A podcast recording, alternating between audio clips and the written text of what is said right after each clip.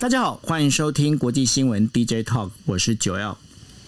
Hello，大家晚安，我是 Dennis。是，那呃，今天是呃二零二一年十一月十号二十五点。那我们今天呢，帮大家带来的五则新闻哦，分别是。拜登哦，那我们在上次呃，我们的那个国际新闻 DJ Talk 也跟大家聊过了哈，就是说不晓得拜登的那个民主峰会到底会不会开。现在呢，这个资料显示呢，拜登的民主峰会在十二月应该会登场，而且呢，台湾。有可能会不会被受邀出席哈？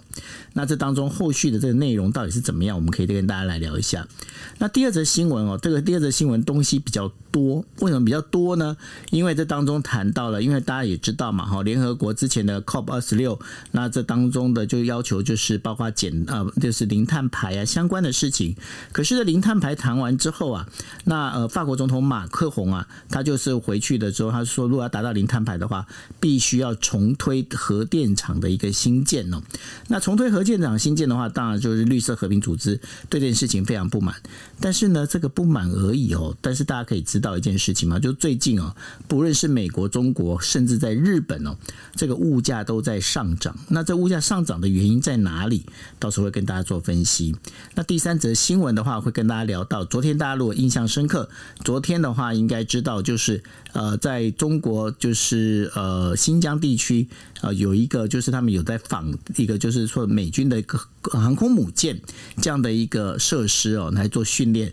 那但是呢，中国的第三艘航空母舰也准备要正式下海了哈。那这当中还跟大家聊一下，就是有关哦，有关那个美国访台议员团哦，它的后续到底有什么什么样的一个状况？那会跟大家来做分析。还有呢，在我们第四则新闻里面，我们会聊到的呢，就是。岸田文雄啊，他呃在十一月十号的时候正式就任为就是日本的第一百零一届的首相。那这一百零一届首相里头啊，那几乎阁员都跟他一百届的时候是没有做任何更动，除了外务外外务大臣哦，那个外务大臣林芳正。那林芳正呢是在日本是出名的亲中派，呃，因为他本身是中日呃友好呃协会的一个会长哦。那他这样的一个这个上台之后啊。对于整个岸田文雄的外交政策，到底有没有什么样影响？待会会帮大家做一个分析。那最后啊。韩国的，因为韩国在明年准备要选举了哈，就是总统选举。那执政党的那个总统候选人李在明呢，宣的直接已经很明白的表示了，他说他反对韩日美的联盟，他认为呢，日本这个国家是不值得韩国人信任。到底怎么一回事？再跟大家来说。OK，好，那我们正式进入我们的呃第一则新闻哦，也就是拜登的民主峰会。那根据呃中央社他表示哦，美国总统拜登呢，他所要这个推出的民主峰会呢，再过几周就准备要登场了哈。那台湾很可能获邀参加。拜登的幕僚现在在为这一呃这一场在将在十二月九号到十号举行的视讯峰会呢制定议程。那这当中的很多的工作内容是都是呃保持一个保密的一个状态哦。那受邀跟与会受邀与会的这个政府名单目前也都没有公布哦，但是。可以确认的一件事情，台湾很可能是在名单之内哦。那对于就是。拜登在做这些事情的同时呢，我们知道，包括戴琪呢，戴琪他的已经在跟呃中国在谈一些有关经贸的一些相关的事情。那再加上呢，就是呃，拜登其实有个想法，他想要化解一些美中之间的紧张关系。那习近平呢也表示，希望大家能够在一种相互尊重条件下一个合作。对于拜登这样的一个做法里头，我不晓得说，Dennis 你怎么来解析？就是拜登他这个包括民主风会以及包括戴琪啊，在这个中国所做的这些呃具有举动里头，这到底美国到底脑袋在想什么？美国拜 登，拜登 其实一直在呼吁的，就是说美国，美国跟其他的民主盟盟友之间呢，要保持更紧密的关系，试图在全世界就是打造一个等于说，所以等于是民主同盟，宣扬这样的价值。因为大家会认为说，只要是民主国家，大家就比较好沟通哦；只要是大家理念相同，大家比较好沟通，至少贸易啊、科技上面。交流也不用担心，好像有人呃不重视财产权等等。但是拜登其实现在网络上已经有流传一份，就是被揭露的受邀名单。台湾确实在名单上，可是这份名单出流传出来之后，美国的几个媒体呢就马上的做出一些分析，因为这份名如果光是看这份名单呢，也有一些争议，譬如说，他有一些国家受邀的，呃。被被大家认为也许不是这么的民主，有一些国家呢不在受邀名单之中，可是不不不邀请他们，可能会造成一些争议。譬如说土耳其，土耳其就不在拜登认为的应该受邀的民主国家当中，可是土耳其他自己又认为自己是民主国家，所以呃再加上土耳其跟美国之间最近的关系不是很好，所以大家就在想说，这份名单至少外流的这份名单，如果是确定最后的定稿的话，它里面的争议就就会包括了就。就像我刚刚说的，到底是谁来定义哪些国家是民主的，哪些国家不是民主的？譬如说，我们知道像是像是呃这个亚洲的泰国跟越南，至少在流出来的这个名单里面是没有被包括的。那代代不代表就是泰国或越南就被定义成是非民主国家？这些国家会不会有一些意见？那台湾在这次的受邀名单当中，我们当然觉得这毫无疑问的，但是同时也有分析，就是说这会不会引发美中之间的其他的争议？所以。光是名单上面来说呢，就有一个呃，就就就有一些疑问出现，尤其是我刚刚说的，谁定义谁是民主国家？因为谁定义谁是民主国家？有一种感觉就是，如果美国可以定义哪些国家是民主国家，哪些国家可以受邀，那其实它就有点在挑战国际关系里面一个基本的一个一个大哉问，就是国际关系到底有没有上下不对称的关系，到底有没有谁高于谁的问题？因为美国如果列出名单，好像美美国在挑战的是这个世界就是由我来做决定，就是我是比大家高的这个部分。所以我说名单出来了，有很多的问题。就我刚刚所所说说。说到说，现在美国到底有什么样的想法？其实我觉得美国就是希望可以大家可以在在一定的体系当中，当然他比较希望这个体系是美国的声音稍微大一点，美国的利益可以获得确保。那现在看起来，我们说过，中国、俄罗斯、其他的强国，包括欧盟，都觉得，哎，美国好像没有像以前这么超强。那是不是美国应该要释放出多一点的尊重，释放出多一点的空间，让世界各国其他的强国可以跟跟美国有比较多的讨论，至少坐在一起讨论的讨论的这个。这个可能性哦，那我觉得这次的民主峰会，拜登还是希望说可以有机会讨跟盟友们站在一起。可是我我我我会觉得说他会有不少的挑战，呃。至于说美中之间的关系，你刚刚讲到戴琪，民主党内现在确实有比较鹰派跟比较鸽派，戴琪呢就是比较鸽派的，他觉得美中的紧张关系不应该继续。那事实上，今天习近平稍早也有发表一个，不是他自己讲话，他是透过秦刚在中美的关系协会哦，在美国的这个部分的一个晚宴，发表他一个呃公开信吧。这个公开信里面就讲到说，中国非常希望可以跟美国改善关系，只要是双方互相尊重的前提，这个就很引很多引引发很多的这个解释哦。看起来呢，好像是释出了一点点的善意，希望可以求同存异，跟美方进行一些沟通。那接下来就要看美国他的回应，到底是采取比较鹰派的，就随 Jack Sullivan 这些人呃这些比较鹰派的立场，继续去强调说中美国跟中国之间要求中国先做到什么事情，还是像戴琪这种路线？真的应该要坐下来先谈一谈。那看起来现在这个气氛呢，因为我们知道现在其实已经挺紧张的。我不知道大家在台湾有没有感觉？可是其实美中之间，其实在言辞上面或者是军事的秀肌肉上，已经是挺紧张的。在包括在媒体上面，所以要把它降温下来的一个可能性，也是也是这个。动机其实已经存在，所以我觉得，呃，包括媒体说的拜习会有可能很快的会登场，这些都是有可能。如果拜习会真的如同媒体报道，下个礼拜就登场，它所呈现出来的讯讯号，就是美中之间呢看到了这个不断往下的螺旋，必须要把它停止下来。那呃，至少啦，我会觉得，如果下周如果成功的有拜习会，不论最后有没有什么。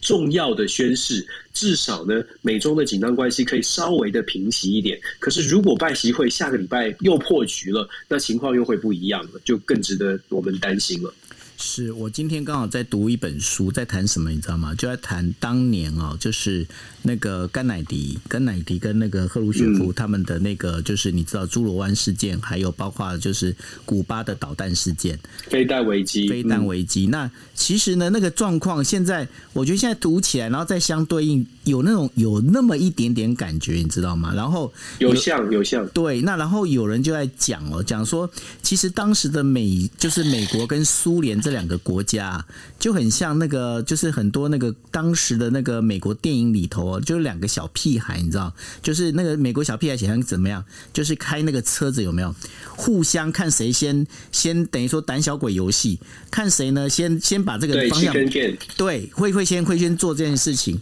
然后呢，其实感觉上现在刚刚就是 Dennis 在分析的时候，那我就越越想到这个胆小鬼游戏这样的一个做法，就是说你看哦，就是说每个人。那，其实会秀肌肉，可是秀肌肉的同时呢，他好像也会帮自己再留一个后路，对不对？是啊，没错啊。其实我们说胆这个，你说美国小屁孩，其实我们台湾小学课本有黑羊白羊过桥啊。对对对，还是 还是我这个年代不一样。总之就是我，我绝对不会，我绝对不会告诉你说我听得懂你在讲什么。糟糕，我不知道现在小学课本还有没有，就是黑羊白羊白羊过桥，然后过独木桥，大家都互不相让啊。其实真的有点像这样。而且九号你刚刚讲的很好，就是关键是一呃六零年代那个飞弹危机，其实真的已经剑拔弩张了。苏联这边的这个核弹带有核弹头的这个军呃呃这个海军的船都已经出发了，可是最后还是悬崖勒马，因为双方如果一旦开战，他就没有办法保证双方只会用传统的大炮、传统的武器，因为双方都有核子武器哦。所以现在美国跟中国也是这样，我们当然不敢斩钉截铁的，好像就是说啊，叫大家不要不要担心，不可能会开战。可是确实因为成本太高，两个核弹国家成本太高了，一定会想尽办法的。在最终的这个呃，真的要走走上战争之途之前，还是会想尽办法的把它 hold 住，除非真的是完全没有任何的沟通管道，完全没有任何的机会。可是现在看起来，双方还有沟通管道，还有交流的机会，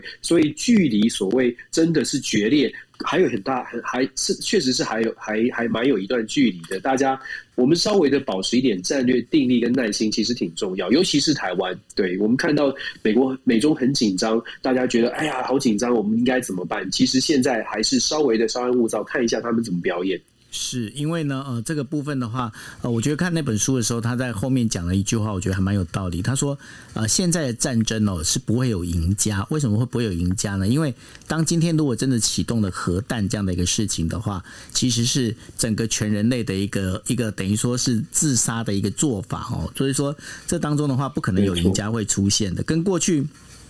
我们在读那个呃，像什么三国啊这些，那是不一样的。因为这个当中一打的时候，这样讲好了，就当时其实美苏他们在这个核武战、核武的对抗的时候啊，最主要一点，他美国也是在评估一件事情。今天即便即便是呃美国的核弹头，他今天把那个苏联打垮了，但苏联他还是有他的核弹，他还是可以反击，美国一样还是会有一些伤亡的吼。所以这当中不会有赢家的，所以这战。战争呢，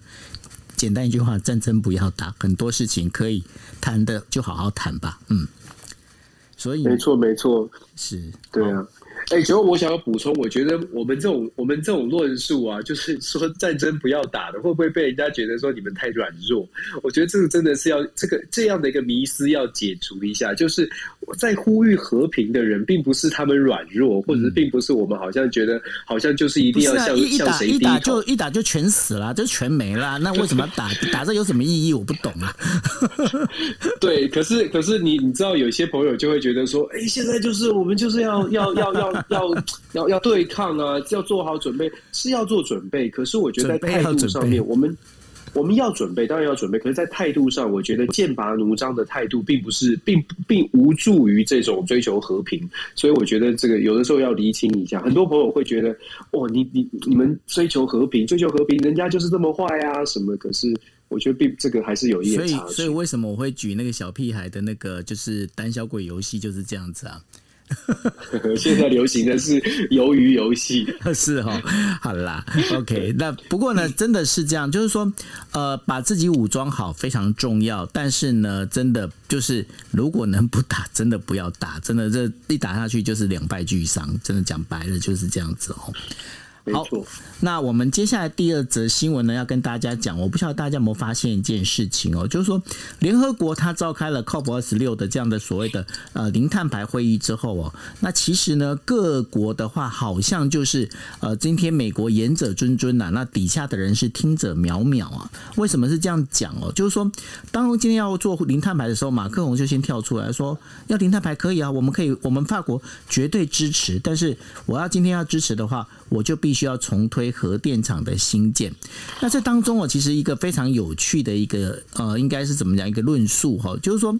今天呢，在零碳排里面，当然。核能这当中是属于零碳排的这样的一个，它是属于干净能源，但是它后面所带来的这个呃当中呢，我们在不管说是福岛，我们所看到的这样一个状况里头，核能它本身争议性是很高的哦。那其实不是只有法国而已哦，还包括日本也是一样，因为日本他们要进行零碳排的话，它就要相对的要推动核电这件事情哦。那当然，在推动核电的话。绿色和平组织对这件事情，他就会觉得说：“哎，那你这样好像不对啊，这是属于呃十呃十级的脱节。”但是呢，在推动零碳排，我们当前面对面对的另外一个问题就是全球的物价开始在上涨哦。简单讲，呃，刚刚才发表的美国消费者物价指数呢，已经上涨了百分之六点二，然后中国的趸售物价指数的话，上涨了百分之十三点五，这是呃的中国呢，好像是在二十年来是第一次上涨那么高的哈。那这这所有的物价上涨原因呢，就是有三个。哪三个呢？第一个是零碳排，因为今天的话，为了要零碳排的话，有很多的包括能源哦，很多能源的话，现在大家在呃，就是这些石化能源在控制控制它所谓的这个能量的能源的这个产能啊。那所以呢，它不像不愿意增产。不愿增产的状况之下，那当然就会造成了整个一个物价的一个上涨。那另外的话，当然就是大家已经听的耳朵都已经快长茧的，就是半导体不足的事情哦。那再加上哦，因为新冠疫情的关系，使得各国的物流系统发生了很严重的阻碍，因为这三个原因呢，造成了现在目前物价的上涨。那现在呢，包括美国的话是油价上涨，那然后中国呢又要求就是说大家要共同富裕哦，那使得这些企业本身的话又必须要等于说要开始怎么去把自己的利润分出来来做共同富裕。而在日本的话一样哦，消费者物价指数一样是上涨百分之零点一，而企业物价指数上涨了百分之六点三，但是呢，日本。最大的一个问题在哪里？最大问题是薪资是停滞的，那所以使得呢，这个所谓上涨价格根本没办法转嫁。那现在整个全球陷入了这所谓的一个物价上涨的这样的一个波动原因呢？那 Dennis，你觉得说接下来会怎么走呢？我觉得九欧你分析的那些重点，其实就恰恰恰反映呃未来的困境了。就是我们讲，就是我们当然很期待全世界都朝向一个绿能。主要用绿能能源的这个方向去前进，可是以目前的状况来说，包括法国这个马克宏为什么会有这么争这么多的争议？他就是讲的，就是像你刚刚说的，二零五零年我们如果真的要达到零碳排，那么很抱歉，我们必须要重新考虑要开启核电，用使用核电用。以核养绿的方式才能达到，否则没有办法能够平衡所谓的产能跟电力，呃，产能所需要的电力以及环保。所以现在就变成了，其这不只是就像你说的，不只是法国，各国都遇到这样的状况。那物价上涨呢，就。更更加的反映出现在呃能源不足的问题。那你刚刚也讲到石油减产，石油如果你是石油输出国家，事实上你看到全球又告诉你说你要呃就要打击石化产业，为了环环保的呃这个压力要打击石化产业。如果你是石油输出国家呃组织，你也会觉得那我现在就 hold 住啊，反正石油我有的是，我只要 hold 住我的石油，等到就是呃等到你们。发现石油是非常重要的。等到你们发现传统的能源是需要的，我再来试出，我得到的利益会更高。所以在这样的情况之下呢，当然石油的在市场上面的这个需求很高，一样需求很高，但是产能产能不足，成本就提高。在美国呢，有三大三大项目哦，第一个是就是呃我们刚刚说能源，再来房屋，还有汽车这三项事情呢，在过去这段时间涨的涨的幅度是非常的惊人的。刚九有说到。美国在去十月份六点二的物呃这个通货膨胀率、物价上涨率，事实上是过去三十年来最高，而且这个通这个上物价上涨率已经把新冠肺炎之后，在美国有越来越多的有当然有很多的工作机会，而且薪资也确实是上涨，甚至是包括我们从政策来看，拜登在想要推动的所谓的十五块一个小时的最低工资哦，虽然目推的不是很顺利，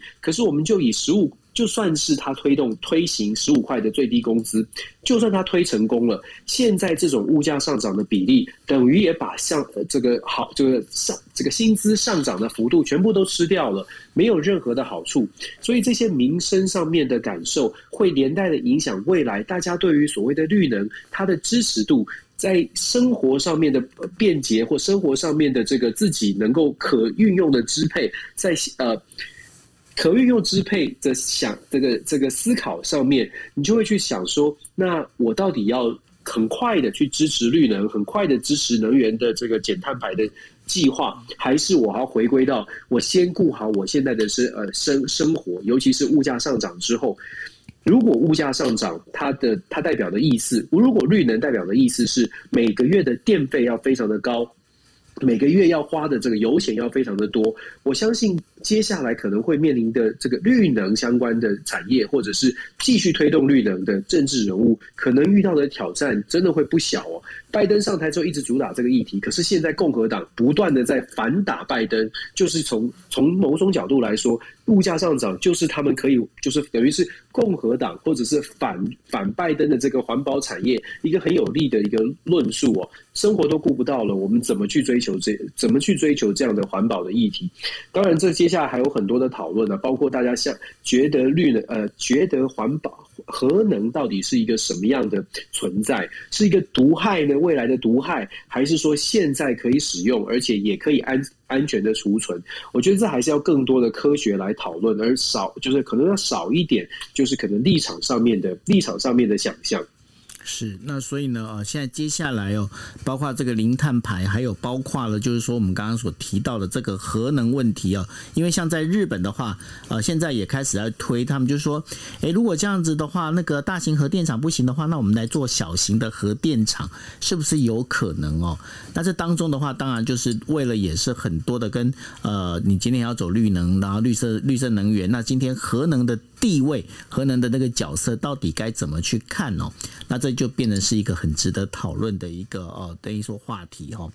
好，那我们接下来要讨论的第三则新闻呢，是呃美国的国呃战略国际问题研究所 CSIS 呢，呃在九号的时候公布，哦，就是说中国解放军呢，它已经正确定是在建造第三支的航空母舰哦，那预计在三个三个月到半年之间呢，已经就会呃下水哈。那根据这个专家的这个预测哦，大概呢这这因为这支这艘空呃等于说航空母舰呢是在上海的造船厂哦。这边在造的哈，那九月十八号到十月二十三号之间呢，这个所有的这个包括这个航空母舰的那个主要引擎啊、内部机关呢，都已经放了进去。那而且呢，甲板已经封舱哦。那这个接下来的话，包括了就是呃，在甲板上面的这整个弹射这个所用的这些装置，那准备开准准备要开始要把它完成。那美国国防部呢是预计这一艘这一艘那个第三艘航空母舰呢，正式服役应该会在。二零二四年，这是中国的第三艘航空母舰。那当然了，大家也会关心哦，就是说，呃，这个那个美国的这个等于说议员来台湾访问这件事情啊，那在所有东西里面看起来，呃，Dennis 他们又在秀肌肉，那这肌肉秀的，你觉得呢？这确实是，呃，应该是说被拍到这个航空母舰这个消息哦，值得大家稍微关注一下。其实我们知道它不断的在扩张，其实中国中国解放军的军事的实力投入了这么多的军备，投入了很多的科技人才在研发。解放军的军力确实它有建军的目标，确实是在提升当中。一般都会觉得说，解放军大概跟美国还有一段的差距，包括美国的情报也在也显示，就算中国有第三艘的航母，可是航母的。这个品质跟能力恐怕还有还有这个还有追赶的空间，还有进步的空间。不过这一次的报道，美国媒体的报道呢，其中有有几点，包括他拍到的卫星照片，有特别讲到说，这次解放军第三台的第三架的零零三型的航空母舰，跟过去山东舰和辽宁舰有比较大的不同，是从从照片上面看起来，好像它的这个弹射系统就是。航空母舰上面是有用弹射的飞，它是电磁式的。世界上到目前为止，真的有用电磁式的弹射，大概就是美国的航空母舰。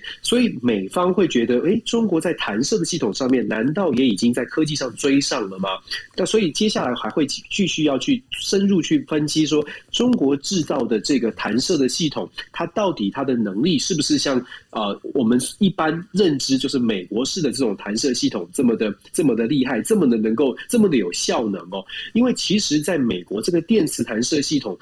安装在最新的航空母舰雷根号，它其实是遇遇出现了非常多的问题，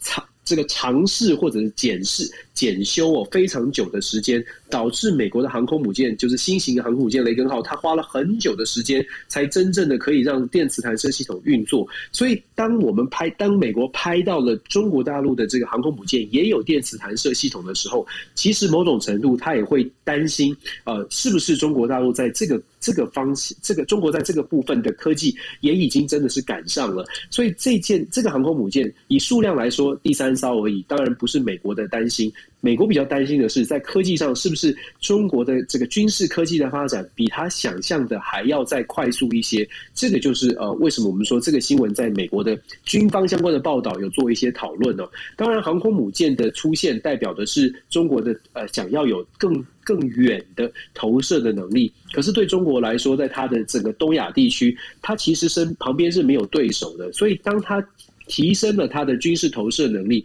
当然会对更远的国家，像是美国，造成一些威胁。呃，所以我说，这个中美之间的紧张关系，有一些秀肌肉的讯号的。当然会造成更大的、更大的这个呃紧张，因为会觉得，哎，你是不是针对我而来哦？在在在近东地区，在亚太地区，你没有这么强的对手，你为什么需要做这做这些动作？那当然，中国的崛起或者中国的起，中国想要在世界上扮演更重要的角色，是它背后的原因之一。至于说美国的参议院访问台湾，其实我昨天有稍微的讲到，我我自己的判断，有些朋友可能会有不同的意见，但我自己的判断。我一直都觉得外交是内政的延伸，尤其是美国。美国现在共和党跟民主党两党之间的立场实在差距太大。共和党觉得美国应该要采取更强硬的，共和党是比美国的民主党拜登政府里面的 Jack Sullivan 这些鹰派的人士更加的鹰派的。共和党始终认为美国应该对中国更加的强硬。那对中国强硬，从共和党的角度来说，要做的事情，尤其是以台湾的这个部分来说，共和党会认为就是应该要强化台湾，要把台湾打造成亚洲的堡垒或刺猬。这些名词我们都听过，可是怎么样才能让台湾变成刺猬呢？以共和党的角度或者鹰派的角度。要让台湾真的变成刺猬，就是让台湾有拥有所谓不对称的战力，拥有所谓的自我的防卫能力，而且是要看得到的自我防卫能力，不是只是买飞弹这件事情。所以我说这一次的参议员来台，他们是如果是全共和党的，按照目前的态势这样分析，全共和党的参议员来台湾，其实就是在符合，就是在推动所谓的台湾的自我战力的提升，对台湾的国防实力进行进一步的了解，尤其是近期提出的这个台湾。台湾 Deterrence Act 就是台湾威吓法案，目前看起来，Corning 就是我我这边德州的参议员，他就是提案人之一。他到台湾去造访，带团到台湾去造访，他的提案，未来美国要给台湾每一年给台湾二十亿美金。军事贷款帮助台湾采购台湾最需要的军事武器，可是它有但书，它的但书就是每一年台湾都必须展现提升自我防卫能力的一个报告，一个进展的进展的进度报告。也就是说，Corning 现在去了解台湾现在的国防实力是怎么样，未来每一年这个法案如果他们全力在美国通、呃、提全力在推动，其实非常有可能过关。我强调，我要强调。不是每一个法案在美国国会都有可能过关，可是这个法案就帮助台湾，给台湾的军，给台湾更军事贷款，帮助台湾变成更强悍的一个呃亚太的堡垒。事实上，非常有可能取得共和党和民主党的共识。所以现在到台湾去了解台湾现在，譬如说国军的战力，了解台湾的防卫能力，甚至是全民的国防意志，至少有一个基础。接下来就知道每一年美国可以。看待台湾如何进展的进程会是有什么样的基础作为比较哦？我觉得这是我自己判断哦，这是美方的一个呃这一次的参议员来访的主要的目的，绝对不会是因为现在休息，所以我们去玩一玩，回来再再再再过这个呃这个呃感恩节。绝对是有特别的特别的原因。那我觉得这个原因，尤其在国防外交上，在台海的紧张上面是一个关键。那当然时间点，我们其实昨天有说，时间点在六中全会哦，其实美国觉得这个时间点大概有一些空间。但是你看到的中国大陆反应也很快，马上就说要演习什么的。但是不过不过还是啦，还是我们要强调这个军事秀肌肉，我们会看的很多啊。我们要保持可能保持战略定力，啊，中美之间没有那么容易就就马上的跳到战场里面。是，那呃，补充一下，Andrew 刚刚呃跟呃就是发了讯息过来哦，要补充就是呃刚刚 Dennis 提到的，就是美国使用的电磁弹射呢是福特号，不是雷根号。那另外的话，哦、对，对，sorry, 那 sorry. 呃没关系。那另外的话，美国电磁弹射器的问题哦，到目前就就像刚刚 Dennis 所说的，还在想办法提升它的稳定性。所以福特号呢下水七年到现在哦，还没有办法执行所谓的。作战部署，那这是帮大家呃补充一下，谢谢 Andrew。那呃，没错，谢谢，谢谢。那然后呢，我们在接下来要讲的就是大家很关心呐、啊，关心什么事情？就是岸田文雄。那已经有很多人在问我，就是说，哎、欸，那个就啊，那个岸田文雄他现在找的那个外务外务大臣呢、啊，就是林芳正，他是个亲中派耶。那这对于台湾跟日本之间关系会不会有影响哦？那简单的讲，我觉得说这当中，呃，我觉得这要讲这一题的时候，大家回忆一下，刚刚我们在讲第一题的时候，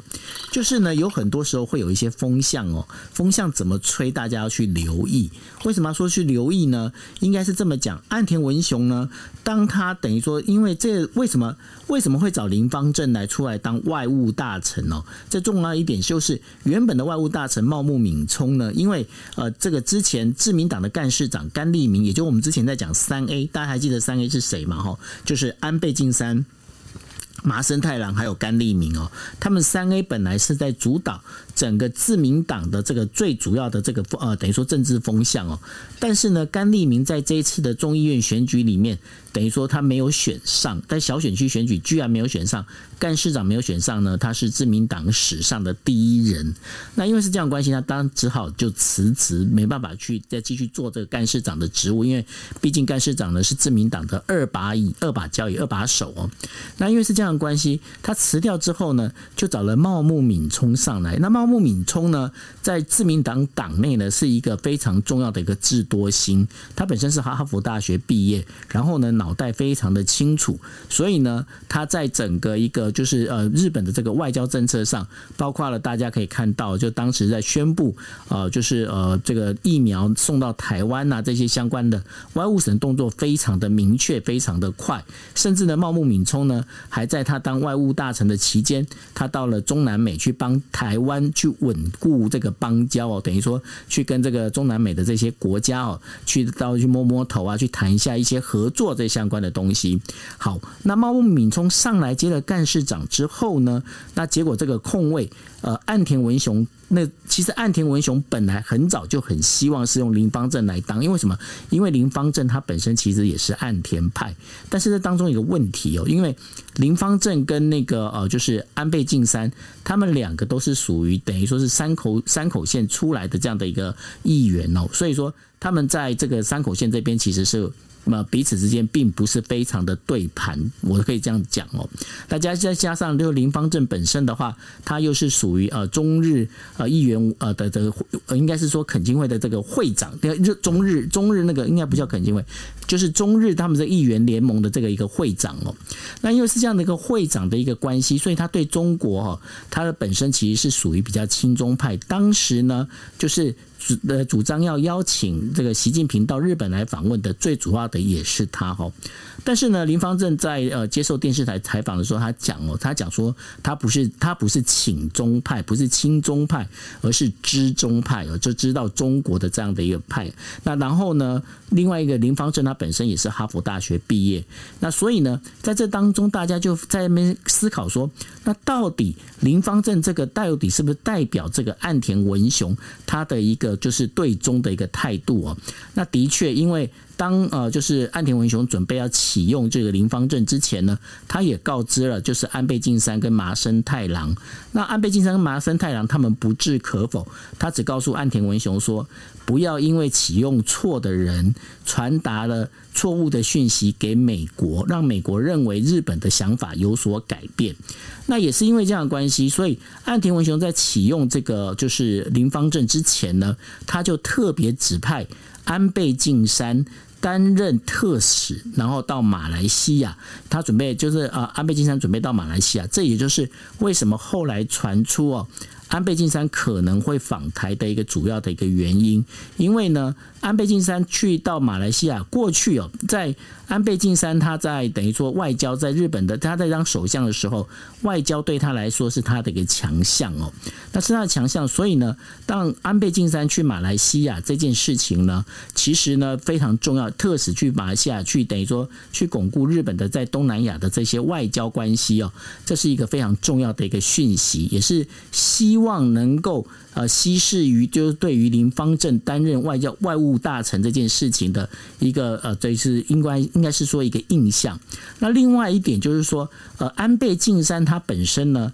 他是呃等于说呃他是那个叫做日本的日本自民党里头的亲和政策研究会，也就是。呃，细田派，细田派里面的人哦，那然后呢，细田派，因为现在细田派的那个会长，他现在担任众议院呃众议院的那个议长，所以呢，细田派的这个会长就空出来，那然后细田派呢，在呃今天的时候，也就是邀请了安倍晋三能够担任新的会长。那安倍晋三他本身也是答应了，所以说会在呃十一号的时候呢，细田派会正式的更名为安倍派。那更名安倍派的话，那就表示说这个安倍呢，现在是呃日本自民党党内最大的一个派阀，八十七人的一个派阀里面的一个领袖。那对于这样整个状况下来的话，目前为止自民党它本身的一个政策里头，大概应该是怎么讲？就是大部分的人还是属于就是维持安倍晋三路线的这一群人，包括了大家如果记得的话，现在自民党的政调会的会长，也就是高市早苗哦，之前出来选这个呃就是首相的这这位女士哦。那另外的话，还有一个呃，就是在呃过去是自卫队里面的自卫自卫队的官员，那然后后来呢，他当了议员，叫做佐藤正久。佐藤正久也是坚持的这个反中派哦。那在目前一个整个一个状况里面，林方正接下来他的一个外务外务大臣的角色，他到底能不能修复？日本跟中国还有韩国的关系，那这个应该才是岸田文雄启用林芳正最主要的一个重点。那这是岸田文雄他在整个担任的第一百零一届日本首相的时候，他的外交布局大概的一个逻辑应该是这样子。那我不晓得说，Dennis 你这边有什么我要再补充的吗？没有，我只是我只是就是说，呃，所以所以基本上我也看到了，就是说，呃。岸田文雄首相上任之后呢，好像有一些媒体在讲说，是不是在美中的关系上面会稍微的拉回，稍微靠中一些哦。这样听起来的话，基本上亲美的路线还是会持续下去。只不过对于中国的部分，像林芳正他自己也像也好像表达，就像你刚刚说的，他是知中派，而不是所谓的亲中派。我觉得这是这样的一个讯号散发出来的，其实已经很清楚，就是未来日本在日美关系或者是支持台湾的部分，大概主轴不会有太大的改变，对不对？目前看起来是不会有太大的改变，但是呢，会不会像过去的那么，就是在不管是安倍或者是菅义伟那个时代的这么的明显的这次支持的这个状况的话，现在还必须要再持续观察。因为老实讲，现在大家呃，应该是说呃，不只是 不只是呃国际间啦，包括日本国内呢，对于林方正还是处于一个非常警戒的状态。那现在的话，大家都还在看，就是说林。林芳正到底会怎么样的一个出牌？会不会是岸田文雄其实也把这个人事任命，等于是间接的向中国释出一些讯号，就是还是很愿意跟中国沟通，会有这种讯号吗？呃，这就是这就是安那个安倍晋三跟呃麻生太郎哦，他们最担心的一点，因为呢，他们在担心的倒不是就是说他这个。岸田文雄是不是要对中国释放讯号，而他们担心的是会不会释放出错误讯号给了美国，让美国觉得说，哎，你这个日本现在是不是不想跟我站在同一条线上？那这是现在日本的这个呃自民党里面比较大多数的保守派，他们最担心的事情，其实在这一边。嗯，确实，就是感觉起感，不过感觉起来，各个派系之间还是有一些角力在，尤其在日本的这个政治里面，一个内阁虽然不像是欧洲的国家，我们常常讲欧洲的国家有不同的政党，这个有对在同一个内阁里面，可是日本虽然是一个党，但是其实不同的派系立场也挺不相同的，还而且还还甚至还包括了同才之间的竞争哦，所以也是蛮特别的，蛮值得观察未来整个走向会是怎么样子。对，而且呢，对于岸田文雄来讲，他现在最让他头痛的倒不是外交哦，对他最让他头痛的其实是内政。为什么是内政哦？因为这一次日本自呃日本众议院的选举啊，虽然说自民党获得了等于说票数是等于说一个绝大多数的票数，但是他们都不能忘记一件事情，就是。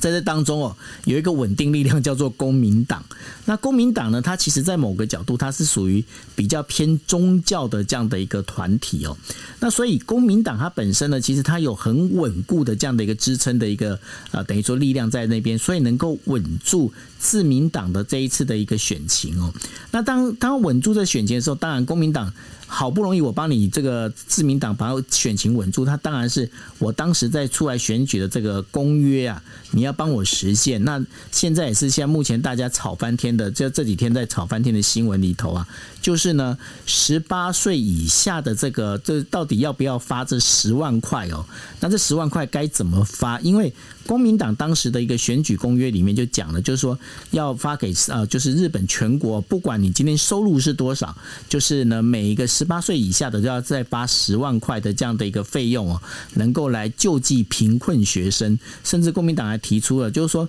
学生的贫困跟爸爸妈妈的所得税是没有直接关系哦。那当然了，那这个当中自民党愿不愿意这样做，那是一个很大的问题。所以到后来呢，现在决议的结果就变成是说发五万块。的现金跟五万块的一个呃，我们在讲的就是一个算是有点像我们现在振兴券这样的一个概念哦，用这样的方式在走。那这样的一个做法里头啊，当然一样是又就是会被引发很多的一个争议。就比方说，呃，今天如果我今天我家里面我我没有生小孩，但是我我还是因为疫情的关系我变贫困了，那为什么我没有办法得到补助之类等等的哈？那所以呢，这对于呃岸田文雄来讲，岸田文雄现在最大那个头痛的事情，倒不是外交，而是国内经济该怎么振兴，这才是他最爱最最紧要的一个课题。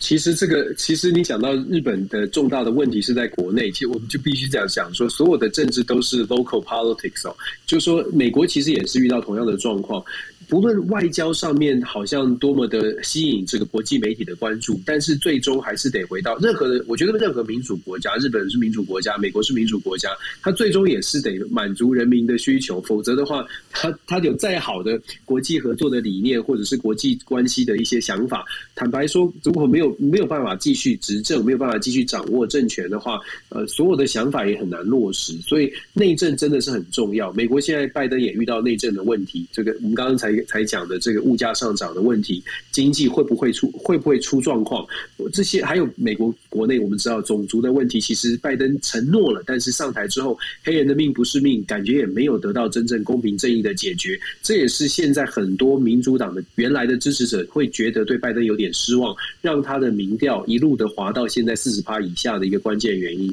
所以其实日美两国都有都有蛮蛮重要的这个内政的问题要处理。是。那所以呢，呃，这个当中这个内政的问题该怎么走？那接下来岸田文雄哦，他整个政策会怎么样走？会不会走出一个就是没有安倍色彩的一个属于岸田文雄自己的一个内阁出来哦？那这很值得观察。不过安倍的话，呃，访台的这件事情，呃，目前的话的确是在积极的进行当中。那在后续的话，会再跟大家讲。当然，我相信这次安倍来台湾，应该不会再坐计程车了。嗯。我不可能，我忍不住，我还是要亏一下之前的那个。好，没事。好，来，我们现在第五题哈。第五题的话，就是呢，韩国的执政党哦，就是呃。韩国执政党就是那个呃，他们现在有个那个总统候选人李在明啊，李在明在十号的有一个讨论会里面，他就提到了哦，就是呃，日本跟韩国共同在呃，就是认为有主权的这个这个岛屿，在日本的话称为主岛，韩国称为独岛的这个地方哦。当然了，日本就呃韩国就觉得说这个。的主导是他们的吼，那对于这样的是关系里头，那李在明他也很明白的讲，就是说日本就是一个无法信、无法被信任的一个国家哈。那所以对于日韩的安全保障，呃，就是等于说合作这样的一个事情呢，他认为是要很慎重的。尤其是他接受韩呃韩国记者访问的时候哦，他认为就是说日本对于过去不管是领土问题，或者是过去的对啊，就朝鲜半岛的进攻这些事情态度太过暧昧，所以呢，如果考虑掉日美韩的军事同盟呢，这是一个非常危险的事情。所以对他来讲，他认为呢，这三国的军事同盟，他自己他自己认为啊，他自己认为这样的一个做法的话是很危险的。那对于这样的发言哦，嗯，老实讲，我觉得这应该是拜登最不想要听到的事情，因为毕竟呢，如果说日韩之间有一些举物非常发生的话，那其实老实讲，这对于这个中呃，就是要联合起来。要对抗中国这件事情的话，老拜登是头又要痛了，对不对？没错啊，拜登其实其实九欧，你记得吗？我们这过去这十个月讲了好多次，美国试图要把日本、韩国手牵手拉起来，对，但是都不是很成功。那现在其实李在明所抱持的，包括他是执政党的候选人哦，他所采取的战力的态度，尤其对日本的关系上，李在明一向都是反日的，对，就说。李在明他对日本的态度从来都没有好过，那现在他成为了呃执政党的这个呃候选人，他的论述就变成更加的重要，更加值得关注。如果李在明真的变成了未来的韩国总统，那当然美国就会很担心日本韩国能不能够携手合作，恐怕难度更高。美国本来是希望说呃可以调调和，让日本韩国携手在美呃。帮助美国稳定亚太的局势。如果日本韩国关系不好，当然对美国来说不是好事。可是我们单单看韩国的这个总统大选哦，现在初选已经都结束了，所以已经大概是成成为一个两强对决的一个状态。李在明对上尹锡悦，最新的民调目前看起来的民调，大概距离选举还有一百二十天左右。目前的民调看起来呢，是在野党的国民力量的尹锡悦，也是前检察总长，他的民调稍微的高一点点，大概百分之三十四点多。三十四点六，一份新的民调是三十四点六，对上民主党的李在明二十八点六，差了大概五呃六个百分点。可是值得注意的是，现在是选前大概四个月，通常在选前两个月的时候呢，一般的这个呃民研究显示啊，人民大选民大概在两个月左右，大概心中会有一个确定的定案哦。那所以现在到呃选前两个月的民调。目前的变化，我们稍微关注，可是等到接近的时候，可能会比较准确。可是我要讲的是，这两个人代表的这这样的数字，代表的是这个选举大概就是两人的竞争。那有两人的竞争的话，就在就就针对这两个人的外交政策来做一个讨论。尤其是日本，李在明的态度是很反日，尹锡悦是非常是非常友善的，对日本是非常友善。嗯，可是尹锡悦对日本友善也很特别，因为尹锡悦是保守派，过去保守派的后。选人通常对日本没有太大，没有这么友善。不过，anyway，现在的状况是双方因为是两强竞争，所以在双方的政策立场上，完全就是只要你是反日，我这边就是亲日；你反美，或者是你你你要稍微的呃这个。不要不要那么站在美国这边，我这边就要表达更就是更相反的意见了。所以韩国在这一次的选举，我们会看到在政策立场上非常越越拉越极端，尤其是选战接近的到最后的阶段，应该会看到非常呃政策非常不同的一个方向，试图着争取呃把选民的这个投票的意愿激激发出来，试图争取更多的支持。现在呢，这两个候选人其实都各自有隐忧。李在明的隐忧是他二零一五年他他的这个执政的时候，他有炒房的风波。他这个炒房风波是说他他他当然他讲说下面的人造成的麻烦，下面的一些官员呢没有按照公平正义，没有好好的来处理。所以造成这个这个这个是大庄洞开发疑云哦，是在二零一五年的时候，他执政这个呃城南市的期间，所以用人家说他用比较低价的价格卖给了土地开发商，可是后来他说这是他下面的人啊、不守规矩，不是他哦，等于是做一个切割。那但是这个话题其实，在总统大选当中，你可以想象一定还会继续被炒的。尹锡悦的问题呢，是他在检察总长的期间呢，有人传出来他是呃背后。就是检察官会去调查文在寅，尤其是在二零一七年选举的时候，文在寅的阵营遭到很多的诽谤。有人认为说，他在这个诽谤案调查的过程当中，尹锡悦是不背背后的引武者，等于是呃挑战文在寅，或者是想要想要打击文在寅的背后引武者。这个部分也让尹锡悦有一些争议，因为。文文文在寅其实是尹锡悦，可以说是尹锡悦的贵人哦，帮助尹锡悦或者是支持尹锡悦蛮多的，在他的呃这个检察官生涯的过程当中，有人就会认为说，韩国有些选民就会认为说，你怎么倒打你的恩人？所以双方其实都有一些隐忧，尤其是我们知道选举现在常常打的是负面选战，所以接下来剩下这两三个月呢，喂。接下来这四个月当中，一定会出现比较多的很多的负面的消息，也有很多的竞争在，而尤其在日美关系，甚至在对中国政策，都有很多值得讨论的部分。韩国跟我们很近，所以我们觉得我们可以稍微看一下，因为韩国一向都在美中之间站的是稍微的稍稍亲美或稍稍亲中，就在中间这个游移。韩国的很多政策是是确实是值得我们呃台湾呃不能说学习，但是至少参考一下。是啊，尤其是呃，他们现在另外一个讨论的一个焦点，就是到底这个美美军在这地上配备的这一个萨德这个呃，就是呃整个一个防御系统哦，到底要不要撤掉这件事情哦，现在也是一个争论的焦点。哎，不过有一件事情倒是呃，讲到韩国，我倒是觉得可以提出来，可以大家讨论的，就是说呃，那个那时候不是提出了，就是朝鲜半岛要整个呃，等于说要结束对战的那个状态，对不对？对，你知道这件事情，其实在日本，日本是担忧的，你知道吗？嗯哼，你知道为什么担忧吗？为什么日本的担忧是主要是针对什么？日本担忧的原因是因为你想一下哦，如果说今天呃，就是朝鲜半岛停止对战状状态的话，也就是宣布，就是现在现在目前是属于停战状态状态嘛，对不对？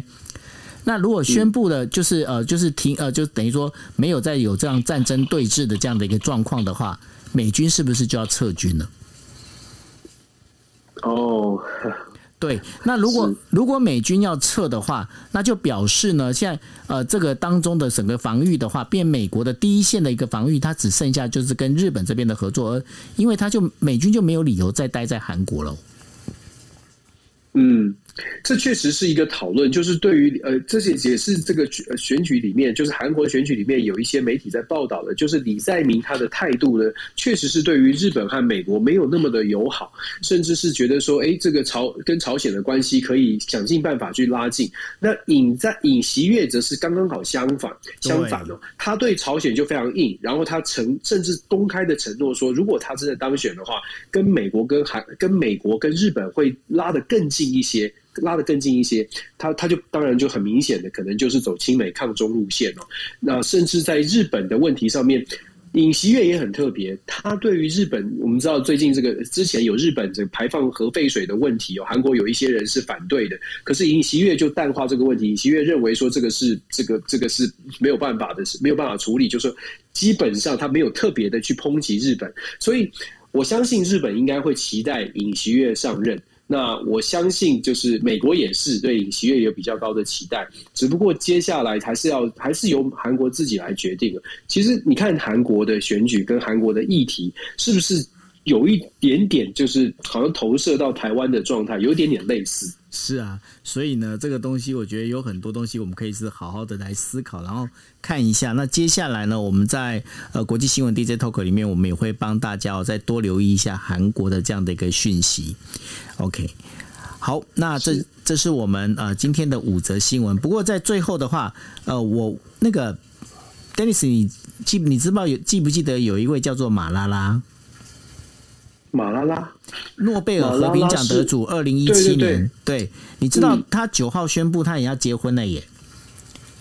真的、啊，对，二十四，对，恭喜他！我觉得很，就看到这新闻觉得很开心啊，因为他马拉拉现在是二十四岁，然后呢，他在英国伯明翰的时候，他呃等于说举行了一个小型的伊斯兰婚礼。那然后呢，就是他在那个 Twitter 上面，他讲说，这今天是我生命中宝贵的一天。然后马利克，也就是他的先生，跟他结成的终身伴侣，我觉得很棒啊。就是马拉拉，因为他当时就是因为呃个人的勇气，然后推动女性教育权利哦，然后在世界各地对，对塔利班，对对，那所以我觉得至少对不对？看这新闻就觉得啊，开心很多。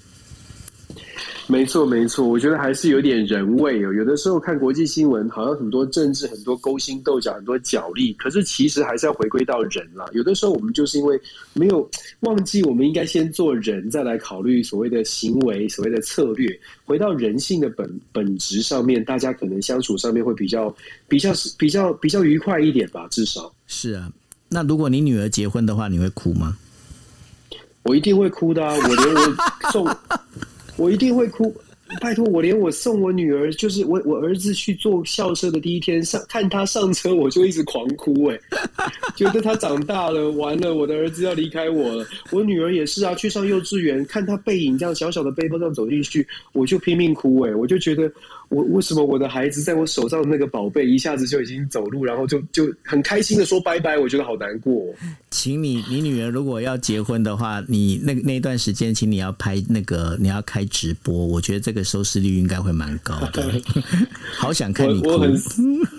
呃，